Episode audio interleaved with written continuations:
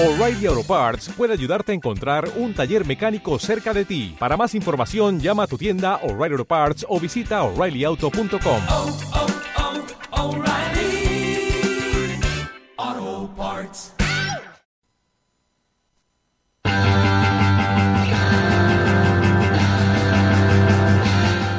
Cinco inicial. Todo el baloncesto de Cantabria en Puntal Radio con Chus, Vigo y Paco Bruno.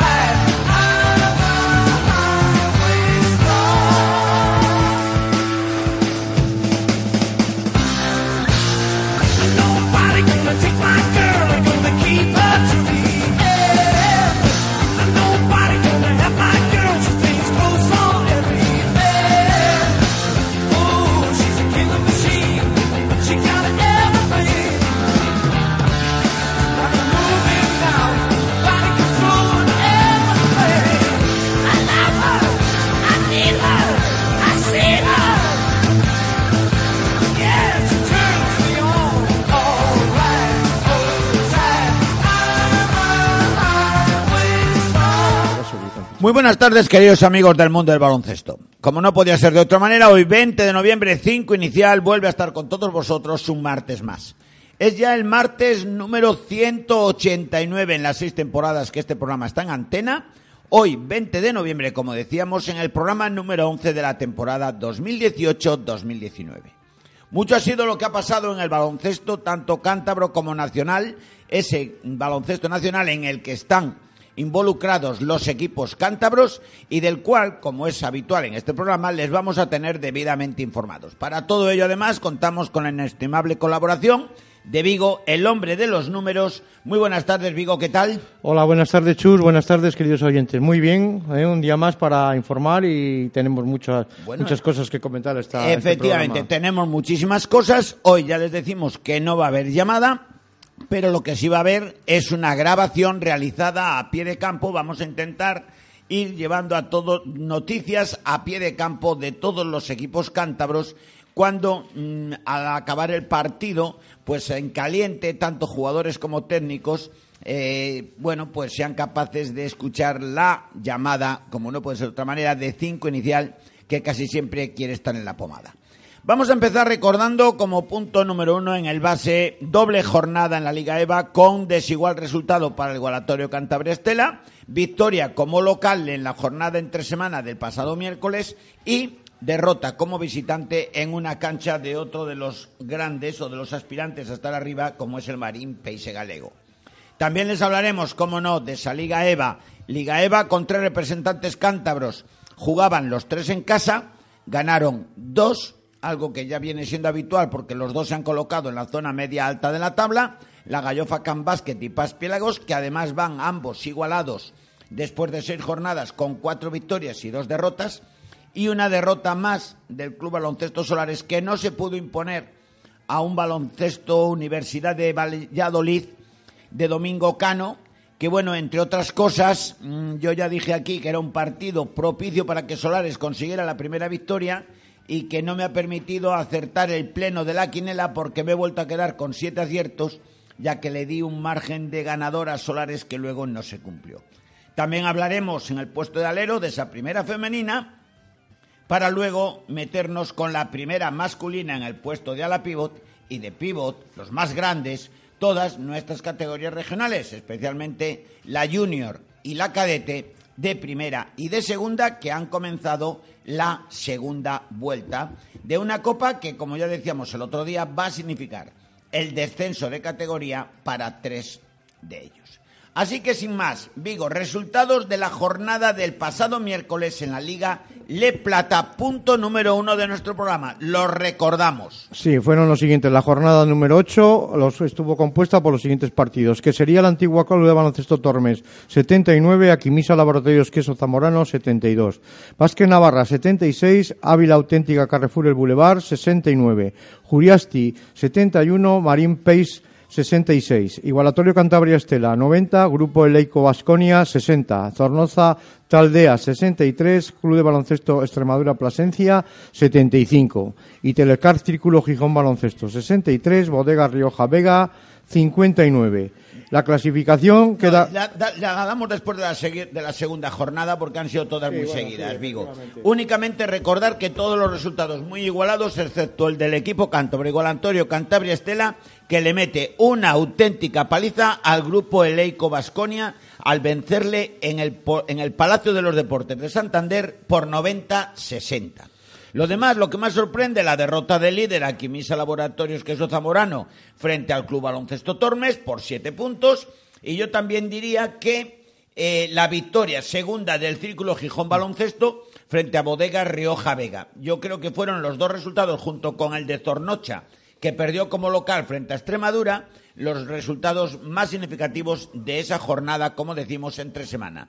Vigo, eh, ¿qué se vio en el Palacio de los Deportes de Santander? Pues la verdad que, bueno, muy poco público en principio, nada, una, una asistencia 200 personas no llegaban, entonces es una pena que en el Palacio de los no, Deportes... no hay habi- No. no, es habitual ver baloncesto entre semana en Santander, claro. entonces la gente ya tiene otros Lo que, planes lo y que cambiar- pasa que, bueno, merece la pena porque, bueno, estamos ya en una categoría profesional y, bueno, merece mucho a los jugadores que les gusta el baloncesto deberían, deberían de acudir en, en masa. ¿Qué se vio? Pues muy, muy poco porque había una superioridad muy, muy grande. Me extrañó mucho por el Vasconia, por ser un equipo filial de un equipo ACB. Tenía jugadores muy jóvenes, pero bueno, pusieron muy, muy poca, muy poca resistencia. Date cuenta que empezamos el primer cuarto con 28, 26, 12. El segundo estuvo un poco más igualado con empate a 18. Después vino el tercer cuarto con 24, 18. Y el último cuarto ya se volvieron a ir con 22, 12. Eh, jugadores destacados por parte del Igualatorio Cantabria Estela, pues están eh, Lamont Thomas con 14 puntos, eh, Lanes Cornelius Kers con 10 puntos, Sutina con 10 puntos, también estuvo bastante bien Pablo Sánchez Iñur- Iñurritegui con 8 puntos, Norris muy bien 15 puntos y bueno, el jugador de franquicia Plácido Norris con, Hace 20 con Nakijin. 20 eh, Nakijin con que, perdón, con Nakijin con 22 puntos. Eh, la pena fue que había jugadores eh, con muy buena pinta por parte del Vasconia, pero bueno, yo creo que son muy jóvenes y irán a más, porque date cuenta que son, son filiales y supongo que los tengan a prueba para, para el primer equipo. Eh, partido casi hubo, ya te digo, porque bueno, la diferencia de 30 puntos pues eh, fue escandalosa y, y es lo que hay que destacar, la poca asistencia del público y la, y la superioridad del Igualatorio Cantabria en todas sus facetas. Bueno, pues como decimos, eso, la victoria de Gijón Baloncesto, que iba en el último lugar de la tabla ante uno de los grandes como era Rioja Vega, que no deja sorprender, la derrota del Zornocha como local. Llegamos, perdón, sin pausa a la jornada número 9 que se disputó total y globalmente el pasado domingo, con los siguientes resultados. Sí, aquí Misa Laboratorios Queso Zamorano, 71, Bodega Rioja Vega, 67. Club de Baloncesto Extremadura Plasencia, 86, Telescar Círculo Gijón, 68. Grupo Eleico Vasconia, 69, Zornoza, 76. Marín País Galego, 76, Igualatorio Cantabria Estela, 61. Ávila Auténtica Carrefour El Boulevard, 59, Juriastis, 67. Y que sería la antigua Club de Baloncesto Tormes, 62, Vázquez Navarra, 65. Si tuviéramos que hacer quinela en la Liga de Plata, seguro, seguro que no íbamos a tener tantos aciertos, luego hablaremos de ello, porque es que ha habido resultados verdaderamente sorprendentes. Aquí Misa, Laboratorios Queso Zamorano, como tú muy bien nos recordarás ahora, vuelve a alcanzar el liderato al imponerse a Bodega Rioja Vega, que pierde dos partidos consecutivos. Gijón no es capaz de ganar dos partidos consecutivos, perdió en esta ocasión y yo para mí destacaría la importante victoria de Vázquez Navarra fuera, que le vuelve de nuevo a meter en la pomada en la lucha entre los grandes. Eh, vamos con la clasificación, Vigo. Sí, en primer lugar está la Quimisa Laboratorios Queso Zamorano, segundo Vázquez Navarra, tercero Juriasti, cuarto Igualatorio Cantabria Estela, quinto Bodega Rioja Vega, sexto Marín Peixes Galego, séptimo Zornoza Taldea, octavo Club de Baloncesto Extremadura Plasencia, noveno Ávila Auténtica Carrefour El Boulevard, décimo que sería la antigua Club de Baloncesto Tormes, un décimo Grupo Eleico Basconia y cerrando la clasificación en duodécimo Telescar Gijón Círculo Baloncesto. Eh, bueno, resaltar cosa- que después de nueve Sí. jornadas todavía no se ha roto la clasificación por ningún sitio porque los líderes van con seis partidos ganados y ya en nueve partidos tres partidos perdidos. Es decir, han ganado el 66% y han perdido un 33%. Los tres que van con líderes. Muchísima igualdad por arriba. Y por debajo tampoco se ha quedado descolgado nadie. Al Círculo Gijón dos victorias, con tres Vasconia y Tormes y con cuatro Ávila y Extremadura. Y como sabemos, el corte es en el 6. Ahora mismo Marín estaría arriba, Zornocha estaría abajo, pero como decimos, empatados a victorias y todo esto muy, muy liado. Vigo, ¿qué ibas a Sí, decir? desta- no, desta- destacar lo del Club de Baloncesto Extremadura, que hace la semana pasada comentábamos que llevaba un bajón impresionante de resultados. De, de hecho, había- el, el Estela había ganado de 22 puntos, pero que nos ha dado la sorpresa y ha ganado dos, dos partidos seguidos, el del miércoles y el de este domingo. Pues bueno, Bueno, pues visto lo visto, se vuelve a meter en la zona media de la clasificación y de esta jornada sí que vamos a hacer un pequeño comentario de todos los partidos. En primer lugar, sí, empezamos. Aquimisa Laboratorios Queso Zamorano, 71, Bodegas Rioja Vega, 67. Bueno, el partido fue un toma y daca, muy igualado el primer cuarto, 20-21, también el segundo, eh, aunque aquí Rioja Vega se hace un poquito con el dominio en el marcador, 11-16, pero en el tercero ya Quimisa da la vuelta al partido con un 16-8 y en el último 24-22, al final cuatro puntos de ventaja a favor de Aquimisa Laboratorios Queso Zamorano, donde volvieron a pasar de los 10 puntos los habituales. Javier Beltrán, este no, este es de nueva incorporación y lo demás, sus jugadores foráneos, como siempre decimos, Sangonian con 12 puntos, eh, Isaiah Warren con 11 y David Michael Lucas con 11 puntos también, lo cual fueron suficientes para ganar a un Rioja Vega, en el cual en esta ocasión los más destacados Vigo fueron Pues sí, con 12 puntos eh, Jorge Lafuente. Después con 11 puntos Arnau Parrado. Y con 10 puntos eh, Antón Ciuba. Bueno, pues nada más que decir que todo esto deja a Quimisa Laboratorios Queso Zamorano de nuevo líder, algo que había perdido tras la última tras la última anterior jornada, perdón, del miércoles, le vuelve a dejar ahí en una en una posición muy buena y bueno, pues vamos a ver qué es capaz de mantener porque como decimos, máxima igualdad. Segundo partido. Eh, Club de Baloncesto Extremadura Plasencia 86. Telescar Círculo Gijón 68. Bueno, pues aquí lo mejor es lo que tú acabas de decir, que segunda victoria consecutiva para el equipo de para el equipo de Extremadura y bueno, pues le vuelve a meter en la zona media de la tabla, cuatro victorias y ahora mismo ya está casi casi como todos a una sola victoria, incluso de optar a una de las seis primeras plazas. Tienes que decir tú los destacados, Vigo, porque a mí se me ha atascado aquí el aparato Sí, por par- y no lo tenemos de momento. Por parte del Club de Baloncesto Extremadura Plasencia destacaríamos a Dan Paul Morgan, a Paul Morgan con 17 puntos, Diego Gallardo con 13 puntos y Vladimir Tomasevich con, Tomasevich con 13 puntos. Por parte del Círculo Gijón Baloncesto solo destacamos a uno que es eh, Saúl Blanco, jugador de la casa, con 18 puntos y con 8 rebotes y un 24 de valoración. Los demás estuvieron por debajo de los 10 puntos. Bueno, Paul Morgan está siendo el ex de Zornocha, el me- uno de los mejores jugadores de Estre- el mejor sin duda en Zornoch- en Extremadura, el más entonado y uno de los mejores jugadores de los más completos este año en la Liga Le Plata, o sea que el año pasado es que estaban jugando en la Liga EVA auténticos jugadorazos para esa categoría. Sí. Bueno, siguiente partido. Grupo Eleico Basconia 69, Zornoza 76. Bueno, pues como tú muy bien habías dicho, en un partido entre, de vascos a vascos, vizcaínos contra Victo- Alaveses. de, alaveses de Vitoria. Y bueno, pues un grupo eleico que sí que se demuestra, a pesar de ser un equipo filial que es muy joven, y bueno, demuestra sus carencias. Primer cuarto, además, domina de 10 en el marcador, 27-17. Parece que comienza muy bien el partido, pero en el segundo recibe un 11-23 ya se va con mm, tres puntos abajo al descanso. Eh, tercer cuarto muy igualado, 16-16 y en el último se vuelve a ir al el equipo de Zornocha, 15-20, cerrando el partido con una nueva victoria. Destacados por parte de Leico Basconia, Sander Rayeste con 15 puntos, Iván Martínez Muñumer, que está haciendo una buena temporada con 10, Juric Makura con 16 y Artus Kuruks, eh, apellido ilustre, que este tiene por ahí antecedentes de muchísimo más nivel, 15 puntos, dos rebotes y se va a los 15 de valoración. El más valorado de Basconia, el Juric Makura, 16 puntos con muy buenos porcentajes, 10 rebotes, 25 de valoración, pero no fue suficiente para ganar a un Zornocha que lo más destacado es que solo utilizó 8 jugadores de los equipos que menos, porque ahora se ha puesto de moda eso de jugar con 10 y, cada, y casi todos los jugadores alrededor de 20 minutos. Eh, esto es lo que tiene ser entrenador. Yo siempre lo he defendido. ¿eh? O sea que no es moda.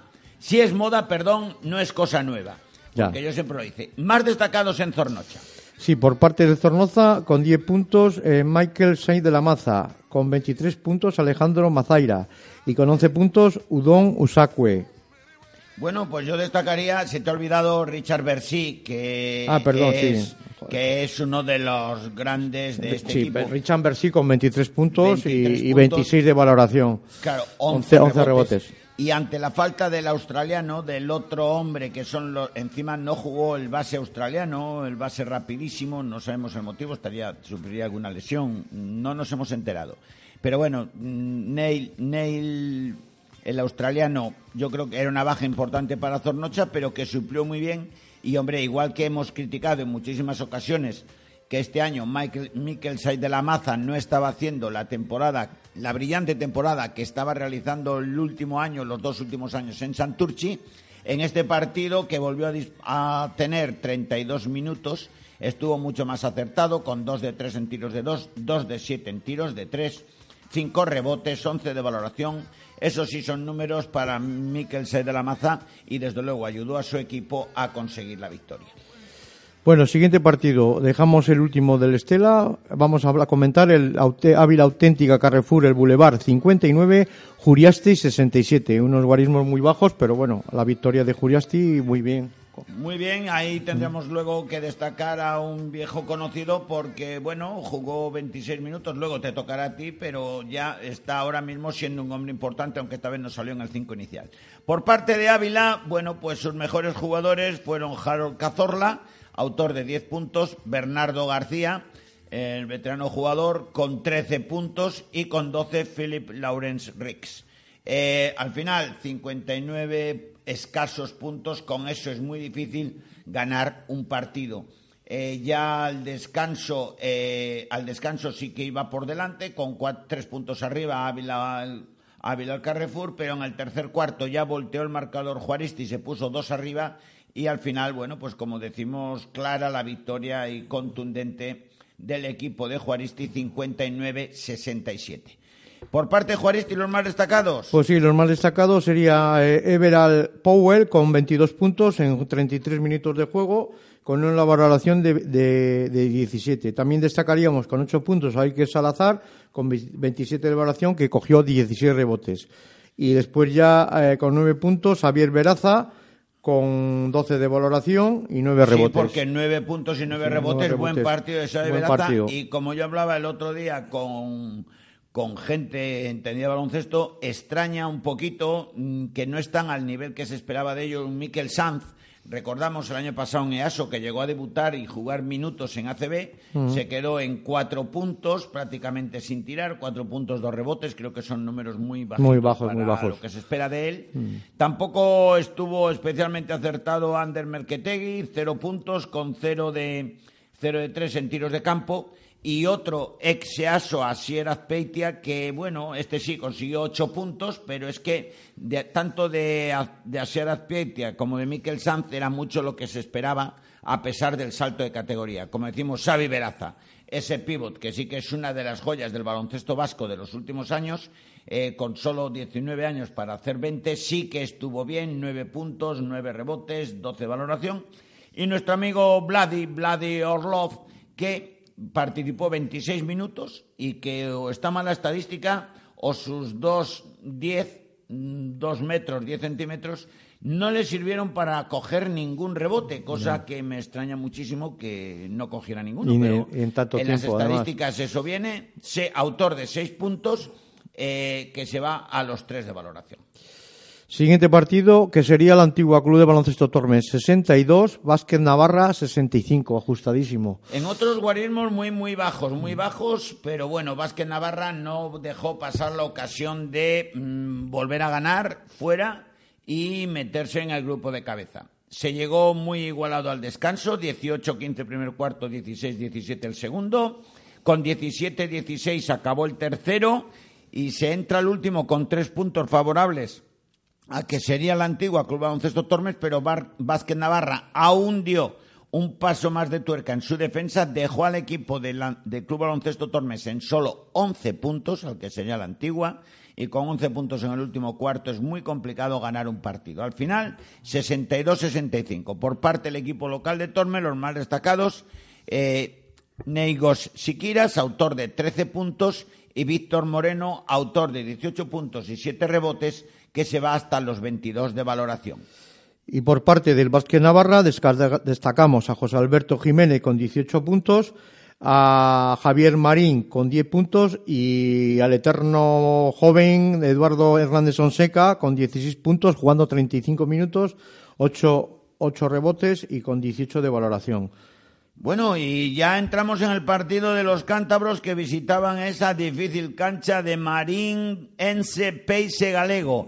Era un partido tremendo entre dos equipos que quieren estar arriba. Ya avisábamos en la previa de que el partido era o se presentaba muy, muy difícil para el Estela. Yo creo que en la quinela me la había jugado a un 1 porque yo veo en el, veía en el Marín muchísimo potencial. Creo que acerté. Acertaste, una pena acertaste. porque hubiera podido al Estela mm, ponerle con una gran diferencia destacado. respecto al séptimo clasificado, que es que recordemos que los seis primeros entran en las fases por el título y que se conservan o se mantienen los resultados. Por eso mismo, haber ganado al Marín Peise Galego, que es un posible rival en esa segunda fase en el grupo A, y sobre hubiera todo sido muy importante. y sobre todo bueno voy a decir la- la- los guarismos Marín Pace 76 igualatorio Cantabria 61 la diferencia es un poquitín grande 15 puntos me parece exagerado para el equipo que puede que tiene que quiere optar a, puestos de arriba Bueno, hasta el, hasta el descanso todo iba No, no, muy, muy bien, bien, y muy, igualado. muy bien. 28-26 en el primer cuarto y 18-17 en el segundo. Con tres puntos abajo se va a estar al descanso. Pero en el segundo cuarto, en el segundo Tercero, tiempo, el tercer tercero cuarto. y cuarto, yo creo que la canasta a la que tiraba Igualatorio Cantabria Estela estaba trucada porque se han quedado en toda la segunda parte, en dos cuartos, 20 minutos, con solamente 18 puntos. Puntos. Hombre, aquí también tiene mucho que ver la defensa del equipo rival, etcétera. sí etcétera. sí sí sí claro Anotadores y más destacados en el Marín Paysen, no nos extrañaba, ya hablábamos aquí, hasta cinco jugadores pasan de los 10 puntos. Taigo Badmus, autor de 18 puntos y 8 rebotes, 16 de valoración. Jakes Jordan Gregory, 13 puntos. Ba- Basil Fernández, 11. Antonio Pantín, ese veterano pivot, 14 puntos, 11 rebotes, 23 de valoración. Debió ser tremenda la pelea con Placid Naquillín. Y también destacó un Jorge Romero, autor de 14 puntos y 6 rebotes para irse a los 21 de valoración. Lo más destacado, quizás quizás el porcentaje de triples del equipo de Marín, consiguió 9 de 26, un 35% que en competición está muy bien. Y sobre todo la diferencia que hubo en el rebote según las estadísticas oficiales, porque 41 rebotes para el equipo local, solamente 30 para el equipo igualatorio Cantabria Estela. Que los más destacados, ¿quiénes fueron, Vigo? Pues sí, la verdad que fueron los de siempre. Me extraña mucho el, la- el- la- los jugadores de banquillo, no aportaron prácticamente nada. Entonces los más destacados fueron Juan Pablo Sutina con 15 puntos, eh, Norris muy bien este partido con 36 minutos jugados, 24 puntos y Plácide Naquín con 12 puntos en 38 minutos. Lo que te comentaba antes que los jugadores de banquillo pues no aportaron porque Barazo los 0 puntos, John Peña 0 puntos, Carlos Irades 0 puntos, que el americano Cornelius Kers 2 puntos, Pablo Sánchez 2 puntos Y bueno, destacar también los seis puntos de Thomas Lacón con ocho rebotes. Entonces quiero decir que la segunda fila pues estuvo bastante baja. Hombre, también hay que decir la segunda fila. Jugaron no poco tiempo- pocos minutos también. Más que pocos es que no han tenido muchas opciones de mirar el aro. Mm. Eh, por ejemplo, Álvaro Palazuelos ha lanzado dos triples, solamente dos lanzamientos, cero, Mm. acabó con 0 de 2, Cero de dos, pero sí. solo dos triples. John Peña en siete minutos no lanzó a canasta, A canasta, no tuvo la oportunidad. sí. Carlos Iradier en ocho minutos, en siete minutos tampoco tuvo la oportunidad de lanzar a canasta. Es decir, que es que la gente de segunda fila, evidentemente los balones ya en Liga EVA están muy caros, muy caros, muy caros. Y bueno, yo más bien diría que es que Mm. Placid Naquillín, que acabó con 5 de 14 en tiros de campo, no fue desde luego su mejor día. Y ahí sí que se echaron en falta, porque solo 12 puntos para Placide no Claro, son es un muchos. jugador, faltan otros 12 puntos más que Por lo menos que 10 está- para sus lanzamientos. 10, 12, pero, efectivamente, claro, que es lo que, está pasa, promediando. lo acabábamos de hablar, Mm. es que enfrente tuvo ni más ni menos que a Pantín y un pívot ya muy veterano que mide muy bien las distancias y que desde luego conseguiría sacarle un poquito de quicio, especialmente en la segunda parte. Mm. Bueno, dicho esto, posibilidades de Estela, si hacemos un análisis con nueve jornadas, eh, la cuarta posición, pues yo creo que está muy bien, ¿no, Vigo? Pues sí, la verdad que oye, hay un paquete de, de cinco, de cuatro equipos con cinco victorias y cuatro derrotas. Los tres de arriba son, están a una solo, 6-3. Y por abajo tienen cuatro, hay dos equipos con cuatro victorias y después ya un poco más retrasados otros tres con tres y dos. Eh, aquí pierdes un, ganas un partido o dos ganas dos partidos seguidos, te pones arriba en la clasificación porque el margen es muy pequeño. Me imagino que a, a medida que vaya pasando las jornadas se vayan ensanchando las diferencias y me imagino que los de abajo vayan quedándose y los de arriba se vayan posicionando pues los tres o cuatro más destacados y habrá ya unas diferencias de por lo menos tres partidos. Bueno, ¿y qué nos queda para una próxima jornada, la número 10, que se jugará entre sábado y domingo? Tenemos por ahí los enfrentamientos Sí. más característicos. Tenemos el Aquimisa Laboratorios, que es Zamorano contra Vázquez Navarra, el Juriasti contra que sería la antigua Club de Baloncesto Tormes, el partido aquí de en Cantabria, el Igualatorio Cantabria Estela contra el Ávila Auténtica Carrefour, que se jugará el día 24 a las 6.30, a las 18.30. Después tenemos el Zornoza contra el Marín Peises, un partido muy bonito de ver. Telescar Círculo Gijón contra el grupo Eleico Vasconia, un partido de, de bueno de, de alta tensión por, por, lo- por la clasificación que está muy atrás y después el Rioja Vega contra Plasencia contra Extremadura Plasencia que bueno puede ser un partido también atractivo por las dos victorias seguidas que lleva Extremadura ¿eh? Bueno, pues en un, un Extremadura que reparte muchísimo, además, los minutos, los puntos. No tiene, por así decir, un jugador o dos referencia. Eh, juega mucho en equipo. eh, y bueno, eh, de- entre los nacionales destacar a Bernardo García, un veterano jugador con muy buen porcentaje en lanzamiento de tres, un 36% ya eh, después de haber lanzado 36 tiros, quiere decir que lanza una media de 4 por partido. Ojito entonces a este jugador, como decimos, Bernardo García ya es muy característico de las ligas eh, FEP. Y luego, pues bueno, eh, esos extranjeros foráneos, por llamarlo de alguna forma, que dan generalmente los puntos y los rebotes a los equipos, como es Philippe Laurens, que hemos también hoy destacado, o Viran Falle, eh, que son los hombres pues que con más poderío, tanto de anotación como en rebotes. Y esto es lo que se va a encontrar un Ávila Carrefour, en el cual también sabe, en, el, en los puestos de exterior tiene ahí a Harold Cazorla, con nombre ilustre dentro del baloncesto español, que es otro hombre de los importantes. Tenemos la oportunidad de ver a Sidney de Santana, un hombre que prometía mucho, luego se ha quedado en Le Plata. Y bueno, yo lo que también desde aquí animar al público a que asista al Palacio de los Deportes, porque a priori es un buen partido este que tiene el igualatorio Cantabria Estela por delante. Sí, la verdad que es un partido bonito de ver y es un partido que si gana, pues bueno, se vuelve a meter ahí en la pomada en los puestos de arriba y bueno, que la gente se anime porque yo creo que el baloncesto hay una diferencia de Eva a Plata, a Les Plata hay una pequeña diferencia y es bueno, ves a jugadores, es- la mayoría son extranjeros, es un baloncesto bonito, muy rápido. Mucho físico. mucho Lo- físico, la gran diferencia a veces no es tanto en calidad como en el sí físico, en, sobre- en en el físico, en el sobremanera. físico, efectivamente. Eh, empezando porque el tamaño de los jugadores es Son casi más- son 10 más grandes, centímetros claro. más de media y que luego los jugadores americanos, bueno, te salen como te salen, suelen ser anárquicos en sus planteamientos, pero físicamente son tremendos. Son espectáculo, ¿eh? Sí, Aunque un- claro, un, claro. jugador americano que igual te está No, fallando. americanos o- extranjero, o pero que los- te sí, esté, los foráneos. que esté, esté todo el partido jugando mal, eh, en dos minutos te hace dos Sí. jugadas de esas espectaculares. y porque mates, claro. eh, tapones, rebotes, es decir, y para la juventud y los chavales, pues es un espectáculo y es muy bonito es de el ver. baloncesto moderno y bueno pues en esto es lo que el igualatorio Cantabria Estela nos puede ofrecer además de recordar que bueno pues todavía está a, un, a una sola victoria de los primeros lugares y que ojalá ganando en el Palacio de los Deportes el próximo sábado seis y media a un Ávila baloncesto Carrefour pues sea capaz de mantenerse en esos puestos de privilegio. Y bueno, también se disputó la sexta jornada de la Liga EVA Vigo, Sí. con los siguientes resultados. Vamos muy rápido. Santucci se- 56, Mondragón Universidad 69, Paz Piélago 77, Ordicia Basoa 59, Club de Baloncesto Solares 70, Universidad de Valladolid 81, Gallofa 82, Nissan Grupo de Santiago 53. Hugo Tizona, 97, Club de Baloncesto Valle de Egües, 87, Club de Baloncesto La Flecha, 79, Aso Loquillo, 64, y Goye- Goyerri, 66, Mega Calzado Ardoy, 96. Aquí los ya hay un solo, un solo líder con seis partidos jugados, seis victorias, que es en primer lugar está el Hugo Tizona, seguido en segundo lugar con el Mega Calzado Ardoy con 5-1, igual que el Club de Baloncesto Valle de Egües. En cuarto lugar, Mondragón, Universitatea.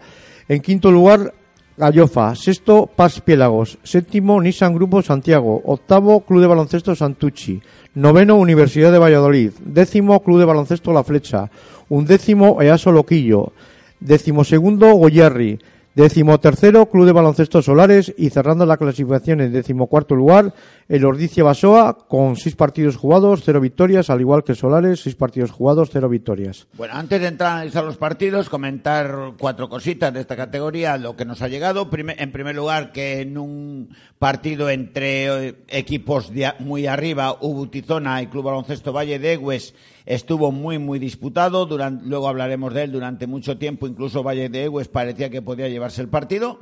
Al final, Uni- Universidad de Burgos Tizona eh, fue mejor, ganó de 10 y se reafirmó en el primer lugar de la clasificación. Por abajo teníamos ahí un partido entre Club Baloncesto Solares y Universidad de Valladolid que era bastante importante para los de nuestra región. También estuvieron en el partido durante bastante tiempo, pero al final la experiencia y los- el equipo de Domingo Cano pues se hizo con la victoria. Eh, y luego destacar únicamente que en otro duelo entre equipos que este año pues estaban en la parte baja de la tabla, la flecha consiguió vencer 79-64 a un EASO que quién la ha visto y quién le ve, pero evidentemente si pierdes a los cuatro que hemos mencionado antes más alguno más es muy complicado, muy complicado mantener el nivel. Los jóvenes están por hacerse, Sí. muchísimo trabajo lo que tiene por delante Gozón Arrieta. Y por último, no podemos hablar hasta que no estemos mejor enterados. Yo entonces no quiero ser piel de discordia, pero sí me gustaría rechazar desde aquí de plano lo que eh, corre por la red, que es donde hemos recibido informaciones, de un posible altercado y, bueno, eh, enfrentamientos entre eh, cierto sector vinculado a uno de los equipos y uno de los árbitros en el partido Santurchi, Club Baloncesto Santurchi con Mondragón Universitatea. La victoria fue visitante, fue de Mondragón. El partido debió ser tremendamente duro, como no es de otra manera, siempre en Santurchi. El Santurchi es un equipo que además en casa se hace muy fuerte, que es muy difícil, muy difícil de superar.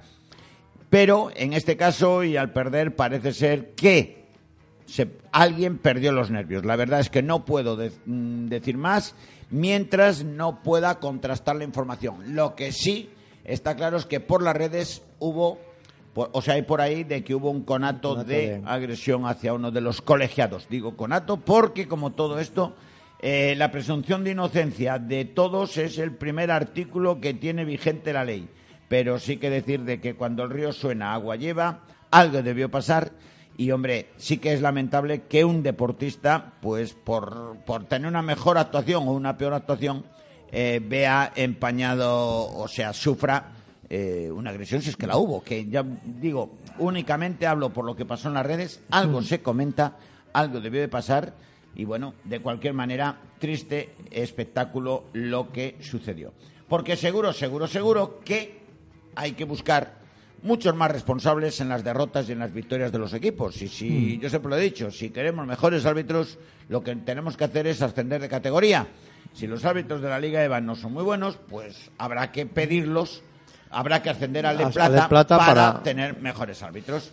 Y si los árbitros de la LE y si la LEP Plata vemos que no nos pitan muy buenos árbitros, habrá que intentar ascender al LEP Oro, que estamos convencidos de que los árbitros que están en LEP Oro serán muchísimo mejores.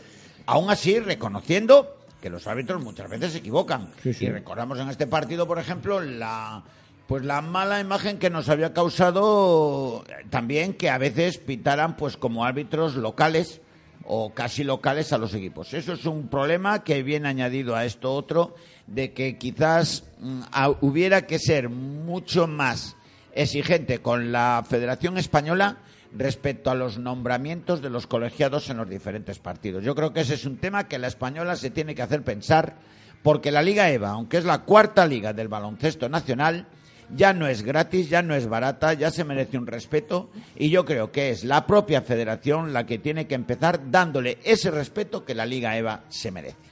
Sin más, y una vez dichos los resultados en la clasificación, vamos un poquito al análisis de los partidos, Sí, pues- dejando los cántabros para el final. Sí, comenzamos con el partido que acabas de comentar. Club de Baloncesto Santucci 56, Mondragón Universitatea 69. Pues como decimos, muchísima igualdad durante los tres primeros cuartos. El primero 19-20, uno arriba para el equipo visitante. El segundo 11-13, eh, dos arriba para el equipo visitante que se va con tres arriba al descanso. Y desde luego marcadores en los que Santurci se mueve como pez en el agua. Es decir, muy, muy exiguos, marcadores muy bajos. Tercer cuarto, 16-11. Santurci da la vuelta al marcador y se pone dos arriba al finalizar el tercer cuarto. En el último es en el único que se les escapó la forma de jugar. Se va a 10, 10 puntos únicamente el equipo de Santurci, 25 el equipo de Mondragón que rompe el partido en ataque y se impone 56-69. Como decimos, el árbitro principal, Paul, Ur- Paul Urbano, eh, uno ya muy clásico en la categoría, pues tuvo algún pequeño percance. El auxiliar era Manuel Manuel Ber- Berberana, no sabría decirlo. Eh, no sé, además, porque creo que toda la información iba, eh, mm, o toda la información que nos consta era de mm, haber tenido problemas el árbitro principal.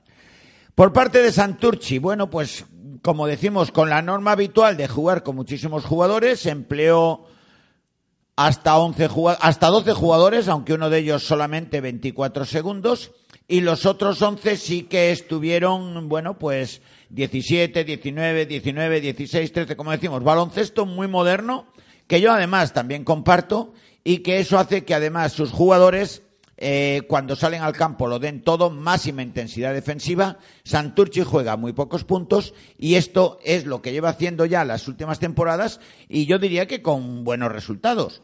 Eh, entonces, así y destacar, en el, si solo miramos el aspecto anotador, como hacemos en este programa, de los 10 puntos solo pasó en esta ocasión un hombre que estábamos hablando semana tras semana que estaba siendo gris su juego respecto a lo que nos tenía acostumbrados. Muy bien, en esta jornada, su jugador Juan Ramón Torres, pivot, autor de 15 puntos y también 5 rebotes, se va hasta los 13 de valoración y fue el mejor jugador de Santurci. Por parte de Mondragón, que este año ha confeccionado un grandísimo equipo, los más destacados, ¿quiénes fueron, Vigo? Sí, Martín Buesa con 16 puntos en 32 minutos de juego con una valoración de 12. Después tenemos a Daniel Lorenzo con 15 puntos, a David Crisbaum con 14 puntos y 12 rebotes con 25 de valoración y tenemos también a Marcel Balazategui con 12 puntos y con, con un rebote solo. Bueno, la verdad es que este año le han llegado una serie de refuerzos importantísimos al equipo de Mondragón, pero solo hay, mm, pero especialmente hay tres que, claro, son jugadores de otro nivel, con muchísima experiencia en ligas FEP y que están demostrando su calidad. Eh, Martín Buesa, autor de 16 puntos, pero es que lleva una fantástica temporada. La Liga EVA, por así decir, se le queda pequeña. Seguro, seguro, seguro que haya tenido ofertas eh, de Liga de Plata que haya rechazado. Daniel Lorenzo, el rapidísimo eléctrico base, también autor de 15 puntos, con mucha experiencia en categorías superiores. Yo creo que la Liga EVA pues es un jugador para destacar y este año han acertado con su americano Zachary Crisbaum, como tú has dicho, 14 puntos, 12 rebotes, 25 de valoración. Con estos números, Mondragón, Mondragón está al frente de la tabla y es que, claro, no nos sorprende porque es un grandísimo equipo. Siguiente partido, partido entre los gallitos de la competición, diría entre comillas. Eh, hubo Tizona 97, Club de Baloncesto Valle de Hues 87. Bueno, pues como tú muy bien dices, eran dos gallitos y además muchísima igualdad. Primer cuarto 21-26, 5 arriba para el equipo de Valle de Hues. En el segundo, 4 arriba para Tizona. Se va al descanso Valle de Hues con un puntito arriba. En el tercero, Ubutizona rompe el partido con 20-19, eh, 11 puntos de diferencia, con 10 de, eh, arriba empieza el último cuarto, que tirando los dos de poder a poder le empatan a 20. Como decimos, este año el Ubutizona respecto al año pasado también es uno de los que más caras nuevas ha metido y destacar en este partido, como está siendo casi siempre, eh, una vez más a su base canario, a Jose Alonso, autor de 23 puntos, de 4 rebotes, se va a los 29 de valoración. Y otro pívot, Pablo Román, 20 puntos, 8 rebotes, 26 de valoración. También la muñeca de José Ignacio García, ex de Valladolid durante muchas temporadas, esa muñeca de seda, 3 de 6 en triples, que se va a los 13 puntos, 18 de valoración. Está jugando muy bien este año José Ignacio y tirando con muchísima confianza. Está un poquito más, eh, bueno, más perdido en este equipo Mario Tobar, que el año pasado fue una de las sensaciones del grupo en el otro equipo de Burgos. Aquí está realizando un trabajo sucio, pero cinco puntos, cinco rebotes. Es un jugador complementario y, de nuevo, otro gran partido de nuestro amigo Julio de Asís. 34 minutos, 17 puntos, 11 rebotes, 29 de valoración y probablemente junto con el base Ayoce Alonso, el mejor jugador de su equipo y dos de los mejores jugadores del equipo líder de la clasificación. Por parte de Valle de Hues, pues no hubo muchas sorpresas, los más destacados fueron Alexander Calvo Torres con 24 puntos y 18 de valoración. Sergi Conan con 14 puntos y 20 de valoración. Y Federico Villagra con 14 puntos y Íñigo Sisma con 10 puntos. Bueno, fue un partido entre dos de los equipos de la zona alta que no defraudó a nadie, en el cual al final el Ubutizona ganó, se coloca más líder, como tú muy bien nos decías, y es que es un equipo largo y sólido con muy buenos jugadores. Siguiente partido, Goyerri 66, Mega Calzado Ardoy 96. Bueno, pues este partido tiene muy poca historia. Se enfrentaba a uno de los últimos clasificados con Mega Calzado Ardoy, que es uno de los primeros porque está arriba este año, haciendo de nuevo un baloncesto como el de hace cuatro o cinco temporadas, sólido y serio. Primer cuarto ya, 19-38. Doblados y 19 puntos arriba. Poco más historia tuvo el partido. Por parte de Goyerri, bueno, pues destaca uno de los de siempre, Aitor de Miguel, autor de 18 puntos y 7 rebotes, se va a los 20 de valoración. Y pasaron también de los 10 puntos en esta ocasión Íñigo Lasa, otro de los habituales destacados en el equipo, con 12 puntos, Luca Lasa con 13 y Ander Arbulu con 11. Pero desde luego, bueno, pues quizás sí sorprenda la excesiva diferencia de un Goyerre jugando como local, que lo, suele dar- lo suelen dar todo, pero era la diferencia entre un equipo hecho con jugadores de casa y un mega calzado Ardoy, que aunque también cuenta especialmente con jugadores de casa, tiene una grandísima plantilla. En Ardoy destacados, Vigo. Pues sí, eh, tenemos a Nicolás Uriz con 14 puntos, a Andrés Zabaleta con 15 puntos, Héctor Narváez con 21 puntos y, y Ochatorena, Angre- Angui- Aingeru Ochatorena con 13 puntos. Una, una consulta, Chus. Eh, Antón Sabiski y Urtasun. Antón Sabiski y Urtasun- Que están en la Lez Oro. No, no, están en, ¿Lesionados? están en la Liga ¿O EVA. están castigados? Eh, Antón lleva varios partidos a los cuales no va. Yo imagino que sea quizás también por problemas o profesionales o laborales de alguna índole, porque fuera de casa se ha perdido algunos. Y así todo, yo creo que el equipo es que este año es muy largo, está muy conjuntado, tiene grandísimos jugadores y se No, puede no. permitir el lujo La verdad que de no llevar a un Urtasun o a un Sí. Sabinsky a partidos como este y y, ganarlos. y ganarlos como los ha ganado, la verdad que sí. Bueno, oye, teniendo plantilla larga, eso se puede hacer. Eso se puede, la de las famosas rotaciones, Vico, Las- lo de las famosas efectivamente. rotaciones. Bueno, llegamos a los equipos cántabros. Sí, pasamos, eh, primer partido a comentar, Club de Baloncesto Solares contra la Universidad de Valladolid, Solares 70, Universidad de Valladolid 81. Bueno, el Solares hasta el descanso estuvo en el partido. 17-19 el primer cuarto, máxima igualdad. En el segundo 18-24 y ya parece que se va un poquito el Universidad de Valladolid. Ocho puntos al descanso. Pero bueno, Solares, con la ayuda de su público, todavía es capaz de remontar esto. Lo que pasa es que en el tercero, eh, 15-23 a favor de Universidad de Valladolid y ya Se va de eh, se van 16. de 16 y es muy complicado. En el último todavía Solares lo intentó todo. 20-15 se aproximó, pero al final una nueva derrota, la sexta consecutiva. Es que en la Liga EVA, además, otra cosa importantísima es que la experiencia no perdona y Universidad de Valladolid, aunque sea un equipo con mucha gente joven y también con muchísimos nuevos en la categoría, tiene el entrenador junto con José Ignacio Álvaro más veterano la misma, Domingo Cano, y tiene por ahí dos o tres jugadores como Pedro Rodríguez, como Álvaro Encinas, como Javier Martínez, que saben jugar eh, mucho este tipo de partidos. Entonces, para ellos, para los dos, era un partido clave. Para Universidad de Valladolid, para intentar evitar las últimas cuatro plazas, sabe que tiene que imponerse en canchas como esta de Solares, en un recién ascendido. Y para Club Baloncesto Solares, que sabe que es que necesita angustiosamente la primera victoria para eh, coger esa dosis de confianza y de ánimo muy necesaria, porque si no, se va a meter además enseguida, antes de acabar las Navidades, con los duelos regionales y hay que llegar ahí con alguna victoria, porque si no, pueden ser las vacaciones muy duras, muy duras. Sí, la verdad que está tardando bastante con seis jornadas ya. Alguna victoria tenía que haber tenido, pero Eh, llega una jornada crucial que es la próxima, junto con esta pasada, tienen la última oportunidad, eh, yo creo que de conseguir eh, recuperarse, que es visitando a Ordicia, luego hablaremos de ello en la próxima jornada, yo creo que ahí que es un partido clave. Destacados en Solares, eh, Sergio García, autor de 15 puntos y 7 rebotes, 19 de valoración, el jugador más destacado de Solares. Javi Carral anotó tres triples con dos de seis, perdón, anotó dos triples de seis lanzados, se va a los seis puntos.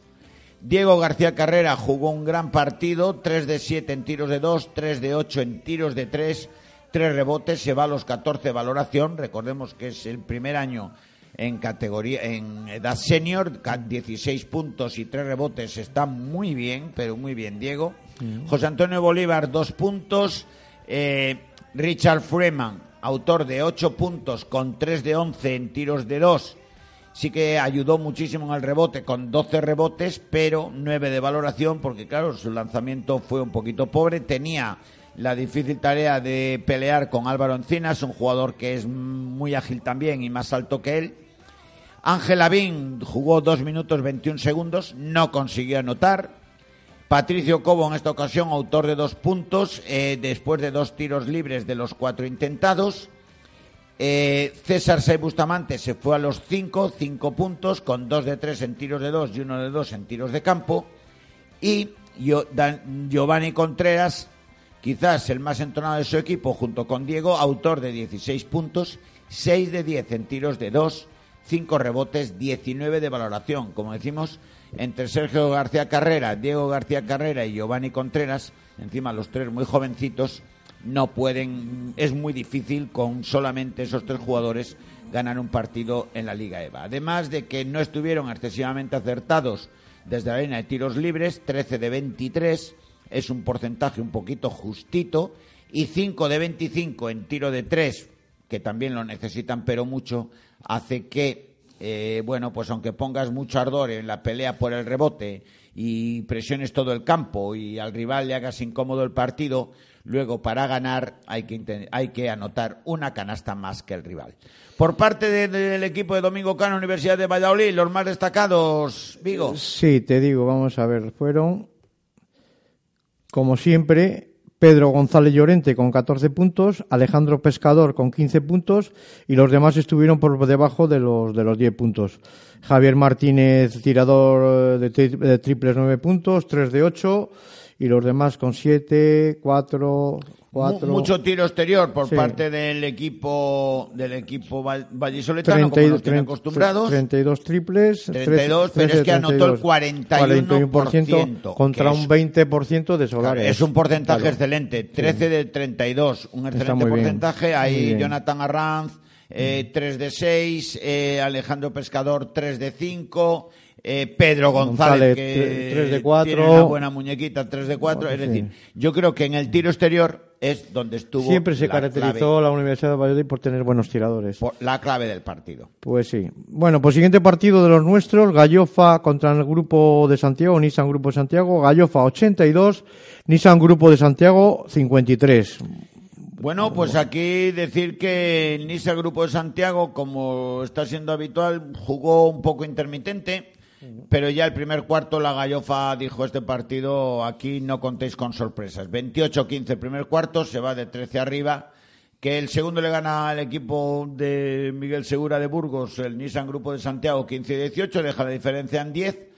Eh, pero por si quedaba alguna duda, tercer cuarto 19-12 y cuarto cuarto 28. Es decir, un partido muy fácil en el cual el grupo, el Nissan Grupo Santiago no demostró que está para competir con los mejores. Y, la Gallofa se reafirma, hay que recordar que solamente lleva dos derrotas, pero es que esas dos han sido este año en las canchas navarras que tienen muchísimas dificultades, no solo para los para el equipo de la Gallofa, sino para el resto de equipos. Son dos canchas durísimas. También Paspiélagos perdió en las dos porque son otros dos rivales muy duros. Como decimos, destacados por la Gallofa, que esta vez jugaron y ganaron, convencieron sin problemas. Sandro Gacic, autor de 12 puntos. Eh, 8 Guillermo Teja, que es una excelente anotación, uno de uno en tiros de dos, dos de cinco en tiros de tres y un rebote. Eh, Alfonso García, dos puntos. Jaime García Solana, siete puntos, dos de tres y uno de cuatro en tiros triples. Eh, Alejo Rúa Figueroa, 10, buen partido del canterano, 4 de 6 y 8 rebotes, le permiten 15 de valoración. Alexis Bartolomé, 13 puntos, 6 de 9 en tiros de 2.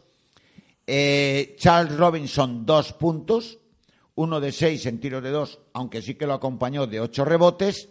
David García Peña, 13 puntos, 3, de 3 en tiros de 2, 2 de 7 en tiros de 3 y 5 rebotes, 22 de valoración, el jugador más valorado de la Gallofa. Y Daniel Westbrook, autor de 12 puntos, estuvo bien en tiro de 2, 5 de 6, pero no así en el tiro triple, 0 de 4, 17 valoración, como decimos, un partido en el cual la Gallofa en casi ningún momento se vio exigido. Por parte del grupo Nissan Santiago de Burgos, los más destacados, Vigo. Pues poco que decir, porque con 53 puntos, pues nada, pues destacaríamos por, por encima de los 10 puntos a Víctor Aguilar Hernández con 11 puntos y 9 rebotes con 22 de valoración. Los demás estuvieron con 0, 4, 9, 4, 9. Diríamos que no, no, no, han, no han puesto mucha posición. El grupo Santiago, como en principio comentamos que se había reforzado y iba a quedar arriba, yo creo que va a ser el equipo que va a estar entre la novena y la sexta plaza, entre la sexta y la novena este año. Sí, un poquito, igual no pasa apuros, pero yo Pero creo va a que estar no- ahí en el, no en va a el, en tener el Ecuador. Yo creo que va a estar en el Ecuador. a meterse entre los primeros. Y bueno, cerramos ya. Bueno, con- cerramos con el partido, un partido fácil y competido que tú habrás visto en vivo, el Paz Piélago 77, Ordicia 59. Bueno, pues la verdad es que sí, ganó el Paspiélagos. A ver, Ordicia es un equipo que jamás, jamás, jamás será por vencido, que pelea hasta el último momento.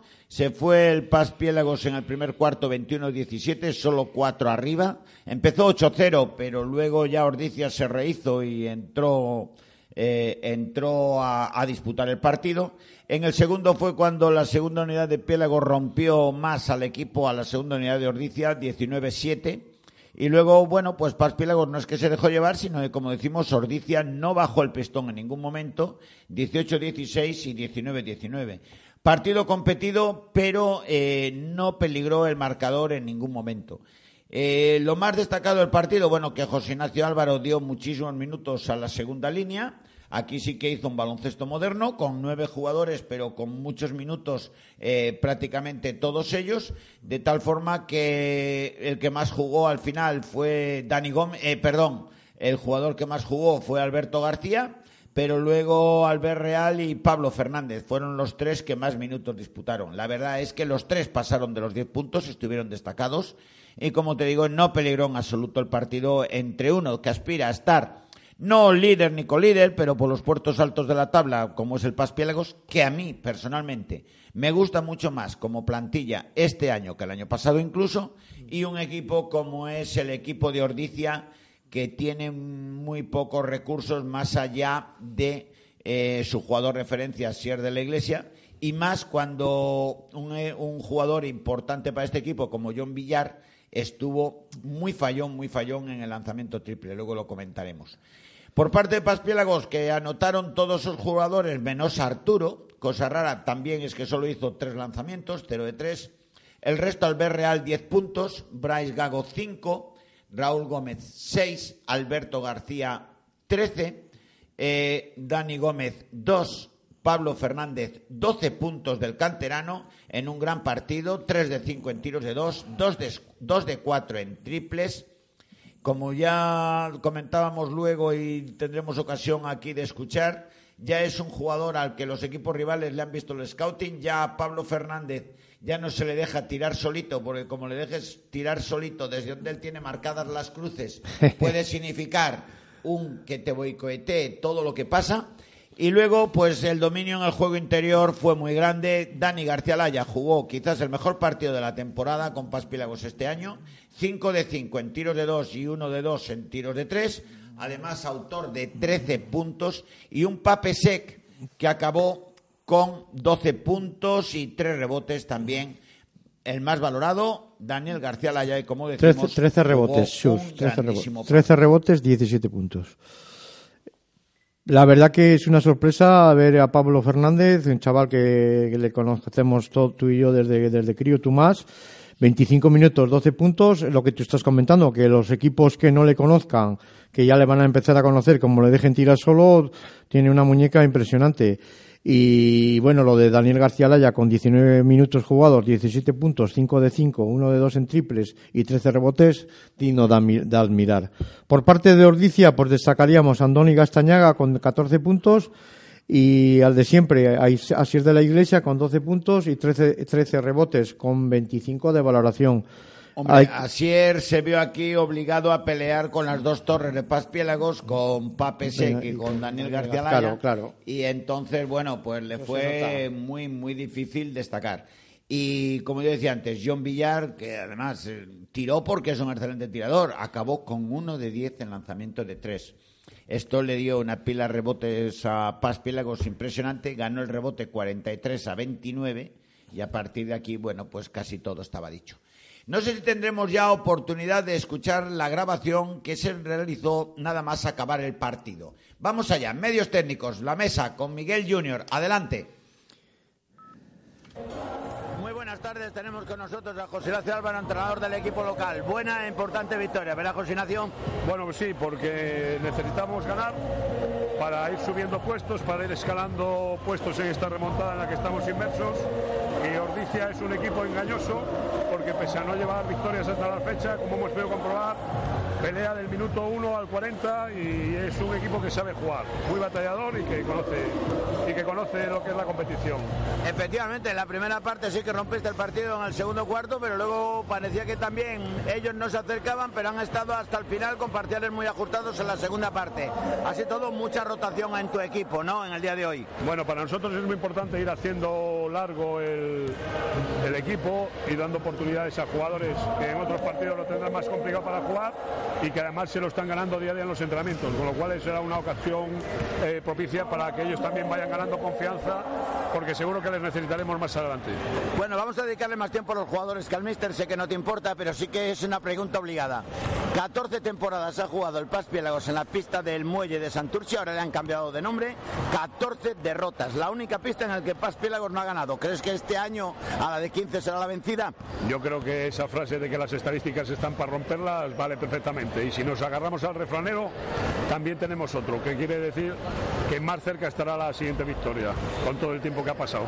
Bueno, pues yo creo además que el Santurci de este año no es desde luego el mejor de la historia, a ver si hay suerte, el equipo desde luego además acude en un buen momento de forma, ¿no? Eh, Eh, vamos con buena moral, pero bueno, Santos es un buen equipo, ¿eh? es un equipo muy pelón y en su campo especialmente duro. Además, yo creo que es un equipo con mucho orgullo y estarán dolidos por estas dos últimas derrotas que han tenido en su feudo. O sea, un partido dificilísimo y tenemos que jugar a nuestro mejor nivel, mejor que hoy si, si queremos ganar allí. Bueno, por lo dicho, a ver si se rompe esa trayectoria, porque además yo creo que entonces al entrenador habría que invitarle a una comida, se lo merecería por ser el primer entrenador de Paz Piélagos que consigue ganar en Santurchi. Muy buenas tardes. Muy bien, gracias. Me apunto lo de la comida. Yo creo que hemos jugado. Muy buenas tardes, tenemos con nosotros a Pablo Fernández. Eh, lo primero, Pablo, felicidades. Gracias, gracias, es un buen partido. Bueno, y segundo, eh, te estás haciendo con un hueco en el equipo. Hace 15 días aquí un gran partido que no tardarás en olvidar, me imagino, pero que entonces conseguiste anotar nueve puntos, merced a tres triples, pero es que ahora ya hemos hecho muchas más cosas. Canastas de dos, canastas de tres, defensa. Empiezas a ser un jugador importante en este equipo, ¿no? Sí, bueno, voy mejorando partido a partido. El, el entrenador me está dando confianza y bueno, eh, estoy notando que es lo importante, lo que quería hacer este año, hacer un hueco en la Liga EVA, en, que, los, que los equipos contrarios me, me tengan en cuenta para defenderme y eso, y bueno, estoy contento. Y además que ya también en defensa gustando a, a la grada, o la grada está contigo y hoy además cinco inicial. Sí, bueno, eh, es otra faceta, otra faceta del juego que, que- que tenía que mejorar porque era un- casi como uno de los pelos que tenía anteriormente y el otro día cuando defendía, me tocó defender a- al mejor jugador de, de Burgos, pues, pues bueno, lo, lo hice bastante bien y estoy muy contento de momento. Se aprovecha además a aprender de rivales tan cualificados, ¿no? Porque es tu primer año en la Liga EVA, acabas de pasar de la Liga Junior, defender a un chico como Robert Vague, o hoy tener que estar defendiendo por ahí a gente como John Villar es para aprender, ¿verdad? Sí, sí, sí, sí, sí, siempre. Los mejores jugadores de otros equipos hay, que- tener, que tenerlos en cuenta y siempre es un placer pues tener que defenderles y si lo haces bien todavía mejor. Eh, bueno, entrenando ya es casi tu segunda temporada. ¿Qué diferencias ves entre el equipo del año pasado y el de este año? Pues bueno, yo creo que el año pasado había jugadores, pues, por ejemplo, como Ron Lin, que era más individual, y, este año, pues, el equipo está jugando, está jugando más en equipo y es lo más importante. Yo creo que ha mejorado el equipo en, ese, en, ese, en esa faceta de jugar en equipo y pasar el balón. Bueno, pues a ver si seguimos por estas sendas y a ver si seguimos aumentando minutos. En el día de hoy, además, Pablo, has jugado eh, 25 minutos, que está muy bien, 12 puntos, pues nada más que felicidades. Y ahora pensar en ganar en Santurchi, que el club no lo ha hecho nunca. Muchas gracias. Eh, sí, a ganar a San Santurci, que, es un equipo rival directo este año y a por ellos.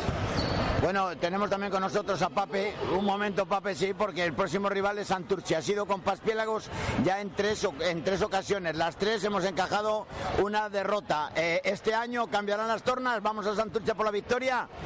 Sí, sí, vamos a por la victoria porque eh, ahora mismo estamos muy bien y iremos a por todo, a por Santurce, porque es un campo muy difícil, pero iremos por, por ganar. Como te digo, es una pista en la que el club no ha ganado nunca en sus 11 temporadas en las que ha asistido. Antes con el entrenador José Ignacio Álvaro hablábamos de 14, era un error. Tú has estado en tres de ellas ya. En una estuvimos a punto, la perdimos en el último segundo. En la única vez que fuimos por detrás en el marcador, sí que será uno de los pocos campos en el que tú tampoco hayas conseguido quizás ganar. Bueno, eh, es que la próxima semana ya eso ya es pasado. Vamos a ver el futuro y, y creo que vamos a dar guerra la próxima semana contra Santurce. Una, yo- la última pregunta. Este año eh, el equipo yo creo que está mucho más peleón, corre muchísimo más, más agresivo. ¿Qué diferencias ves, por ejemplo, entre el de este año y el del año pasado, por poner un ejemplo? El equipo creo que es más joven y todo el mundo tiene ganas de, de, de hacerlo bien, entonces eso se ve en el, en el, en el juego. ¿Y un Pape cómo se siente? ¿Animado, a gusto en el equipo? ¿Está feliz? Sí, sí, estoy cada vez mejor, estoy cada vez más eh, contento con el equipo, ¿sabes? Bueno, Pape, por muchísimas gracias, felicidades por la victoria y tenemos con nosotros también a otro hombre que hoy ha hecho un gran partido. Es otro jugador que hoy ha, eh, ha estado solo 19 minutos, pero aún así le ha servido para ser el máximo anotador y máximo reboteador de Paspélagos. Creo que un brillante partido el de hoy, Dani. Sí, el partido ha sido bueno, de todos yo creo, no, no solo mío. Hemos estado muy contundentes en defensa, muy bien, hemos robado muchos balones y bueno, cuando las cosas atrás se hacen bien, adelante van solas. Es lo que te iba a decir. Adelante, eh, por un lado, ellos, el, adelante, el gran peligro era Sier de la Iglesia, le tocaba a Pape, con lo cual tú estabas ahí de segundo pivote y te has hinchado a coger los balones en todos los rebotes, mientras Pape cerraba el pivote, pues Dani Laya a cogerlos. ¿Has estado cómodo en esa labor? Sí, claro, por supuesto. Eh, al final, entre unos y otros nos compenetramos y cuando no los coge uno, los coge el otro, pero bueno. A Sier de la Iglesia le hemos tapado, yo creo que muy bien. Ha sido un partido un poco flojo eh, dentro de lo que va haciendo esta temporada. Y bueno, al final el resultado va saliendo. Cuando el trabajo está bien hecho, todo, todo es más fácil. Evidentemente yo creo que ha sido tu mejor partido de esta temporada, también porque igual estás ahora en un momento de forma un poquito mejor. Físicamente hoy se te ha visto muy bien. Sí, yo creo que bueno, este año me he propuesto el ir todos los días al gimnasio, el trabajar un poco mi cuerpo y al final eso se nota. Eh, poco o mucho, bueno, no sé, es una ayuda que, que siempre viene bien el trabajar, así que este año estamos concentrados y a tope para estar arriba. Bueno, difícil salida a Santurci, un equipo además que está en los últimos años peleando con Paspélagos por las mismas posiciones.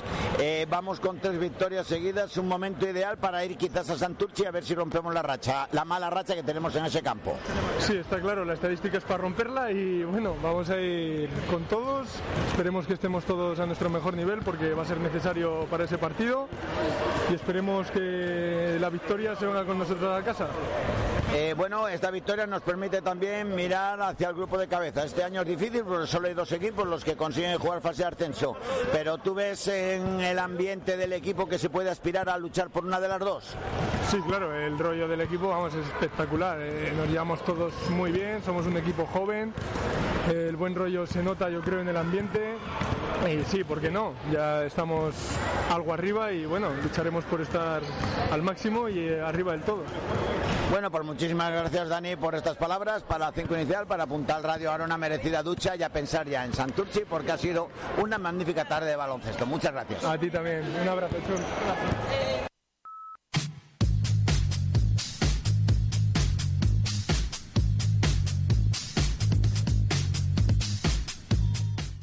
El baloncesto cántabro en 5 inicial, con Chus, Vigo y Paco Bruno, en Puntal Radio.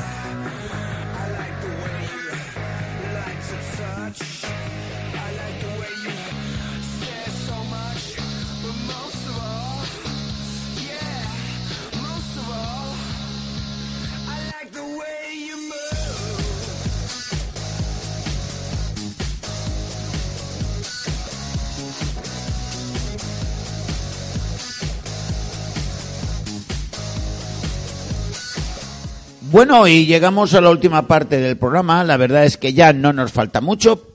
Hay mucho de lo que hablar, pero tiempo muy poco.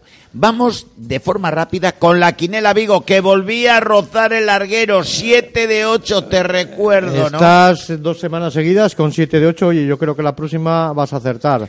Eh, vamos a hacerlo muy rápido porque nos queda muy poco tiempo. Eh, Mondragón Universidad Mega Calzado Ardoy. Partido de Muy- primerísimo nivel, un 1. Un 1. Yo voy a confiar en el Mega Calzado Ardoy, un 2. Eh, Easo Loquillo Goyerri. Igualadísimo también, un 1. Yo ta- Arrieta, Yo también un 1. Club de Baloncesto Valle de Hues, La Flecha, un 1. un 1 y un Jugar uno. a las 12 y cuarto de la mañana para un equipo de Valladolid que se tenga que levantar a las 7, derrota segura. Derrota segura y Valle de Hues está ahí arriba, un 1 también. Y el partido que viene ahora, agárrense los cinturones que vamos a despegar. Cuidado con las morcillas. Nissan Grupo de Santiago de Burgos contra el Universidad de Burgos, Tizona. Bueno, históricamente era un 1. Eh, este año el Ubu es líder, pero yo me lo voy a jugar a un 1. Adelante los chicos de Miguel Segura. Bueno, pues yo para llevarte la contraria y que valga un poquitín la quiniela, porque a venidor hay que ir con, con equipaje y con un poco de dinero para gastar, voy a poner un 2. Universidad de Valladolid, Gallofa. Yo aquí un 2, lo siento por Domingo Cano, pero no le veo capacidad de yo- imponerse a la gallofa, que es un auténtico Yo equipo. también, que está David García Peña, que les conoce muy bien, un 2. Sexto partido, Ordicias, Club de Baloncesto Solares. Ay, mi, ma- mi madre. Bueno, si el Club Baloncesto Solares ya me falló la semana pasada, eh, tengo que seguir confiando en ellos, aunque falle esta. Un 2, pero no lo veo nada claro porque solo a ser de la iglesia va a ser complicadísimo de parar. Yo lo veo también muy complicado, pero bueno, vamos a confiar en los, en los hermanos García, en Giovanni, en toda esta gente y vamos a ponerle un 2 yo también. Es que necesita la primera victoria cuanto antes. y Amador tienes que ganar, que y mira lo no- que pasa. No queda mucho más ya que Ordicia como fácil, porque luego viene contra Paz Pilegos y contra la Gallofa Cambás, que me parece, o sea, que Anda malos busca- rivales. Pedro Martínez anda buscando equipo, que la acaban de destituir en Basconia. Y hombre, yo creo que otro de los partidos gordos de la semana es que esta semana son muy igualados todos. Sí, sí. Mondragón, Universitat Amiga Calzado Ardoy, EASO Goyerri, eh, mm, Nisa- los dos burgaleses. Y Es una jornada muy- muy bonita. Solares, los dos que llevan Y- cero victorias. y- Bum, bum, y este bum, que sigue, pues fíjate qué Y partido. este, los dos también que van Sa- casi, casi Sa- iguales en la clasificación. Santucci Paspiélagos. Yo le voy a poner un 2. Yo confío mucho. No hemos ganado nunca en Santurci, pero como muy bien nos han dicho todos, las estadísticas están para romperlas y qué mejor ocasión Yo que le esta. voy a poner un 2 también porque, bueno, la trayectoria que está llevando pues, Santucci lo lucha todo, pero va a guarismos muy bajos, muy bajos y los chavales tienen muy buena pinta, pero son muy jóvenes. Entonces, la experiencia de Paspíragos con cuatro jugadores importantes que tiene, yo creo que van a ganar. Y ya cerramos la quiniela con el partido de Plata, Estela contra el Ávila Auténtica Carrefour. Bueno, pues yo esta vez voy al al Estela a confiar en él y yo le voy a dar por ganador un 1. Sí, yo también, eh, aquí el Estela con sus jugadores foráneos americanos se da para hacer fuerte y yo creo que ganen eh, un 1 también. Bueno, y llegamos a esa primera división femenina, Vigo. Vamos contra reloj, cinco minutos para hablar del baloncesto regional. ¿Cómo lo tenemos? Sí, eh, lo tenemos muy bien. Los resultados fue de la, de la jornada de la, de la jornada del cu- cuarta jornada del día 18 del 11 fueron los siguientes: Club de Baloncesto Fodeva 50, Instituto Rosalía 61, Igualatorio Tirso Igualatorio 67, Colegio San Fernando 31, La Paz La Vega 63, Cafetería Cervecería La, la, la Biblioteca Imo Vázquez 57 y Ventanas Arsán Astillero 57, Gadasa Escoda Carmelitas 47. Bueno, bueno, tranqui, tranqui. Antes de la clasificación, respira un poco. Decir, ganaron los tres cántabros. Uno, como Ventanas Arsán, me parece también que era la primera victoria de la temporada. Desde aquí, felicidades para el equipo astillero, que esto aún es muy largo. Cualquiera sabe todavía lo que puede pasar. Dos, Grupo Tirso no tiene rival, gana de 30. Tres, La Paz es un proyecto sólido, lleva todo victorias hasta que se encuentre con ese grupo Tirso que veremos a ver. Clasificación. En primer lugar, el grupo Tirso con cuatro partidos jugados, cuatro victorias. La Paz Torlavega con tres en segundo lugar. El Instituto Rosalía también con tres, eh, tienen un partido menos. De cuarto lugar, Club de Baloncesto Fodeva. Quinto, Colegio San Fernando. Ventanas Asán con cuatro partidos jugados, una victoria. Séptimo, Cafetería Cervecería, la Biblioteca Imo Vázquez. Y cerrando en octavo lugar, Gadasa Escoda Carmelitas Dorense con tres partidos jugados, cero victorias. Hay aquí partidos, que hay juego- equipos que les faltan un, un partido por jugar. Y bueno, cuanto lo pongan al orden, pues será la clasificación seguirá la misma. Tirso Igualatorio y La Paz arriba con todos los partidos ganados. Está ahí también el, el Club de Baloncesto Fodeva. Eh, per- perdón, Instituto Rosalía con tres partidos jugados, tres victorias también, y bueno, ahí van esos tres son los que van a estar arriba, yo creo. Bueno, pues ya sabemos además que cuentan los resultados de los cuatro primeros para la segunda fase y entonces muchísimo ojito con, muchísimo ojito con dejarse victorias por ahí, especialmente eh, Grupo Tirso La Paz, que parecen dos serios candidatos a ocupar esas primeras plazas. Y yo creo también que el equipo de Astillero aún no ha dicho su última palabra. Primera división senior masculina, que parece que ya sí que se rompe un poquito, ocho jornadas, recordamos, primera de la segunda vuelta, pero que se rompe un poquito y empieza a haber dos victorias de diferencia entre el cuarto y el quinto, con los siguientes resultados, Vigo. Sí, Financial Broker Aseguradores 74, Universidad de Cantabria Gallofa 68, La Paz Torlavega 67, Club de Baloncesto Solares 60, CBT Torlavega 72, eh, Fisioterapia Daigón Santander 45, Baloncesto Bezana 67, Panusa Salud Estela 51. Bueno, resaltar, para abreviar, CBT Torrelavega va primero, líder, gana de 30 y parece que es líder sólido y el más serio candidato a este año ser campeón. Ya lo veremos. Luego viene un grupo que ya se han consolidado ahí, La Paz Torrelavega, que se ha rehecho de su mal inicio. Pablo Portilla le ha ido cogiendo el truco al equipo y lleva cuatro victorias consecutivas. Se pone con 5-3, igual que Solares y Bezana. Y luego, pues se rompe un poquito, porque a dos victorias está Panusa Salud Estela, que pierde con Bezana muy claramente, un Daigón que no le puso eh, oposición al CBT Torrelavega en ningún momento, y un Financial Brokers que se impuso al, al equipo de nuestro amigo Paco, Universidad de Cantabria La Gallofa, por seis puntos solo, pero este resultado prácticamente condena a la Gallofa con una sola victoria en la primera vuelta y el- la primera de la, A la- segunda a la segunda división. a bajar a la segunda división. En una segunda división en la cual Ferboben Reocín eh, volvió a ganar justito, justito, pero volvió a ganar al tercer clasificado. Va en primer lugar con 7-1 y es el máximo candidato A subir. a subir. Bueno, pues llegamos a, La a esa Segunda División Senior Femenina. Efectivamente. Universidad de Cantabria Nemesis 71, CBT Torrelavega 64, Club de Baloncesto Solares 52, Ventanas Arsán Astillero 46. Aquí la clasificación está comandada por Ventanas Arsán en el primer lugar, segundo Universidad de Cantabria Nemesis y Club de Baloncesto Solares, cuarto CBT Torrelavega y cerrando en quinto lugar Baloncesto Cayón. Bueno, pues no abandonamos el baloncesto femenino para hablar de esa primera junior femenina. Seis equipos en liza, dos muy destacados. eh, y bueno, y también yo creo que con un claro favorito, pero todo esto habrá que disputarlo. Sí, los resultados fueron los siguientes. Calasán 69, Celaya Sobas Joselín 62, Ventanas Arsán 29, Kelcolesá 53 y La Paz Torlavega 116, CBT Torlavega 43. Bueno, esto no dice nada más que dos cosas. CBT y Ventanas Arsán no tienen nada que hacer. Entre los otros cuatro, Celaya, Calasanz, Quilcoles son los serios aspirantes a intentar ganar un campeonato en el cual la PA de Torlavega, que va embatida con 8-0, es el gran favorito. Y la primera junior masculina, Vigo. Club de Baloncesto Solares a 75, CBT Torlavega 60, Animal Lago Bezana 92, Calasán A 51, Escuela Municipal Piélagos A 73, Ventanas Arsán Astillero 36, Bezana B 68, Gallofa A 66. Bueno, como mucha igualdad en este último partido entre Bezana B y la Gallofa. Uno de los dos, el que ganara, tenía opciones todavía a salir de los tres últimos puestos, intentando alcanzar al CBT, aunque creo que es empresa harto complicada. Y los cuatro primeros, está claro, la M. Piélagos, Calasanz, Bezana y Solares, que entre ellos no fallaron. Quizás lo que más destaca fue la abultada derrota de Bezana al Club de Baloncesto Calasán 92-51. Recordemos que en la primera vuelta el equipo de Santander, el equipo de Escolapios, fue capaz de ganar a Animal Lagovezana.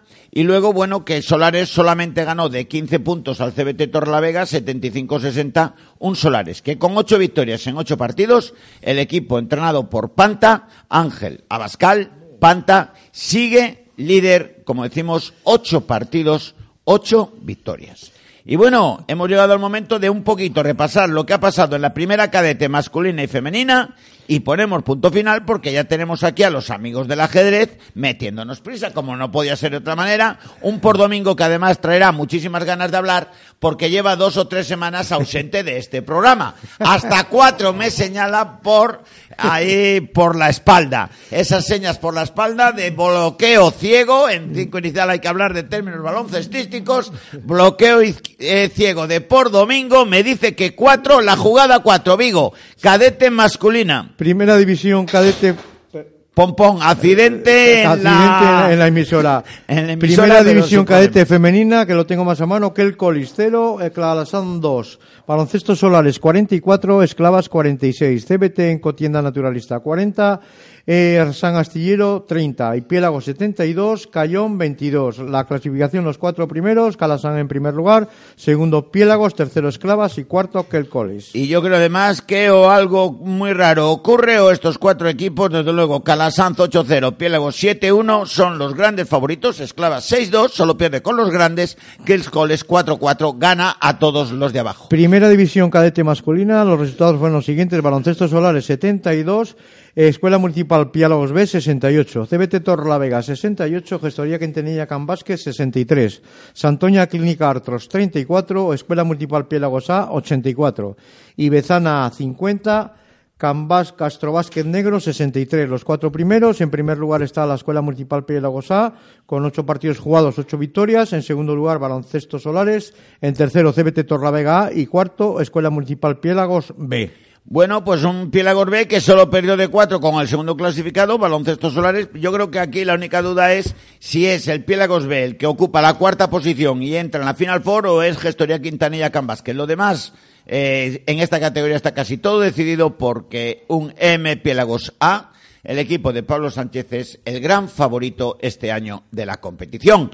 Y bueno, pues como se suele decir siempre, Parece que fue ayer cuando empezábamos el programa, pero eran las 19 horas y 8 minutos de la tarde y ya son las 20.36. Es decir, ha llegado su hora, como dice la película, hasta que llegó su hora, hasta aquí hemos llegado. Muchísimas gracias, un saludo, José Ignacio Sáenz, con todos vosotros y el baloncesto, lo que tanto nos apasiona. Muy buenas tardes, queridos oyentes, y hasta el próximo programa.